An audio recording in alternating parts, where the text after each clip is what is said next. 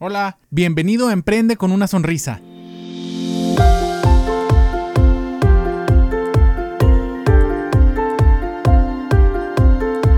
Hey, ¿qué dicen mis estimadísimos pacientes? Los saluda Edgar González Moncayo, su cirujano dentista de la ciudad de Chihuahua y Ciudad Juárez.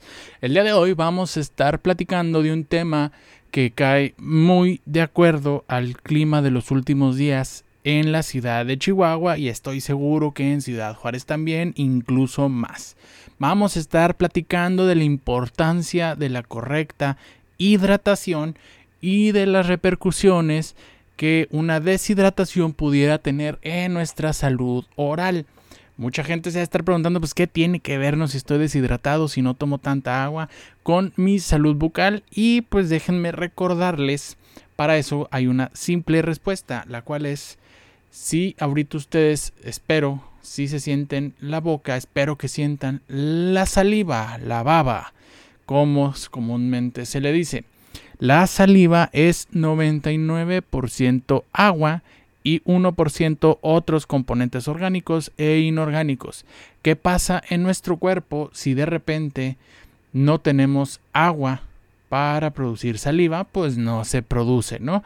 No sé si ustedes hayan experimentado alguna vez la sensación de tener la boca seca. A mí me gusta mucho correr y de repente cuando termino una corrida me siento con la boca seca y más que seca como pegajosa, ¿no? Porque el componente del agua de la saliva se pierde y pues bueno, ese 1% que es de otros componentes orgánicos e inorgánicos se siente aún más, entonces me queda como la boca así como pegajosa. Entonces imagínense lo que podría pasar en su boca si anduvieran así todo el día. La saliva tiene varias funciones dentro de las cuales se destacan cuatro.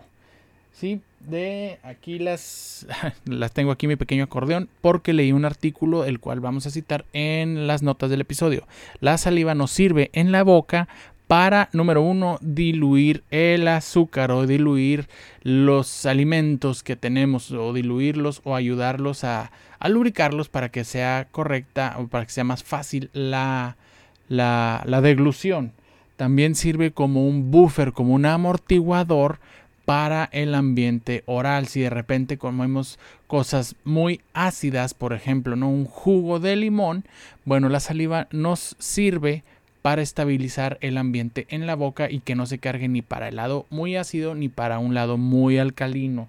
También la saliva y los componentes que hay en ella nos sirven para el proceso de remineralización, desmineralización de los dientes constantemente en la boca hay un ambiente, eh, digamos, va cambiando, ¿no? El ambiente. De repente está muy ácido, entra la capacidad buffer de la saliva y, lo nivela. De repente pasa otra cosa que lo hace muy alcalino, entra la capacidad buffer de la saliva y lo nivela. Eso tiene que ver también con los dientes. De repente el, el, diente está en un ambiente muy remineralizado, que es por ejemplo cuando nos acabamos de cepillar los dientes. Entonces conforme va pasando el día se desmineraliza. Un diente desmineralizado es más susceptible a las caries y a otras condiciones, pero por ahora dejémoslo en las caries.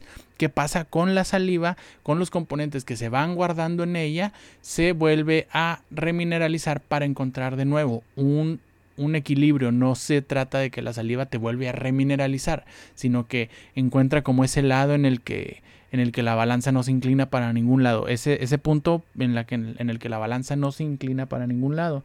Y también tiene capacidades antimicrobianas. Ojo, no antibióticas. No significa que la saliva te ayuda a salir de las infecciones como los antibióticos, pero nos ayuda a combatir ciertos microorganismos que pudieran causar algún daño o algún efecto si se dejaran proliferar.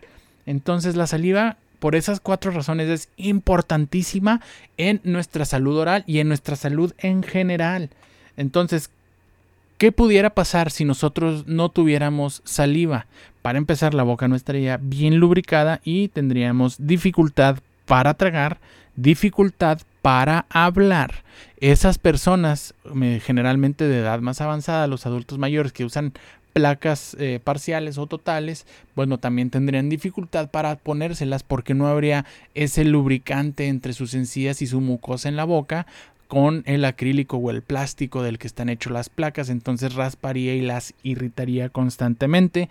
Y además, sin la lubricación de la saliva tendríamos un ardor constante en la lengua. Además, no olvidemos que en la boca habitan muchas millones, miles de microorganismos. Entonces, sin la saliva y sin su efecto antimicrobiano, esos microorganismos pudieran tener las condiciones ideales para proliferar y causar infecciones. La más común de ella, digamos, el microorganismo que aprovecha más rápidamente y más notoriamente la boca seca es la Candida albicans, que produce como una, una, capa blanca, digámoslo así, sobre la lengua. La cándida es un hongo. Entonces, ese hongo, cuando no hay saliva, cuando no, no tenemos esa capacidad antimicrobiana que nos brinda la saliva, aprovecha y ¡pum! Nos, nos eh, bueno, se manifiesta y existe o, o ejerce un, un descontrol y se manifiesta con esa capita blanca. Entonces, ¿Qué podemos hacer para nosotros durante esta época de calor infernal en el estado de Chihuahua para podernos mantener bien hidratados? Pues bueno, hay que tomar agua. Que no te puedo decir cuándo tomes agua o qué tanta agua tomes cada vez que vayas a tomar, pero sí tienes que, asegurar que asegurarte que dentro de tu rutina haya momentos en el que te puedas tú detener y bueno, voy a tomar agua, hacerlo conscientemente o si bien hay personas que prefieren traer constantemente su botellita de agua con ellos y estar dándoles tragos durante el día. Y recuerda, como regla general, hay que consumir mínimo 2 litros de agua al día. Pero eso también varía si haces mucho ejercicio o si eres de esas personas como yo que sudamos mucho y que sufrimos durante el calor. Hay que reponer el líquido. Entonces ya sabes, también la boca es un buen indicador para que sepamos cuándo tomar agua. Personalmente yo me gusta en la mañana cuando me despierto me tomo un vaso grande, es, se me hace que es un poco menos de un litro, me lo tomo mientras me arreglo, mientras hago las primeras cosas en la mañana. Antes de la comida me gusta tomar un vaso de agua y durante la noche ya cuando me voy a dormir, que voy a descansar, generalmente me acuesto en mi cama, pongo Netflix y me acompaño de uno de esos vasos de nuevo grandes de casi un litro y generalmente lo repito una o dos veces.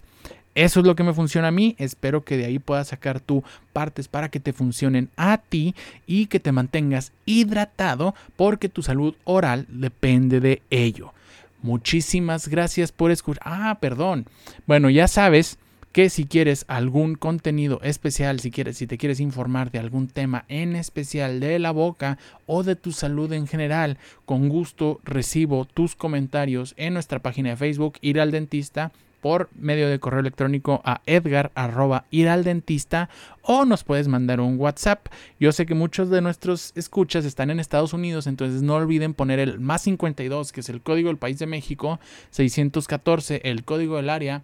462-5544 más 52 614 462 5544 para nuestro WhatsApp o bien mmm, Puedes dejarnos un comentario también en nuestro canal de YouTube que se llama Ir al Dentista.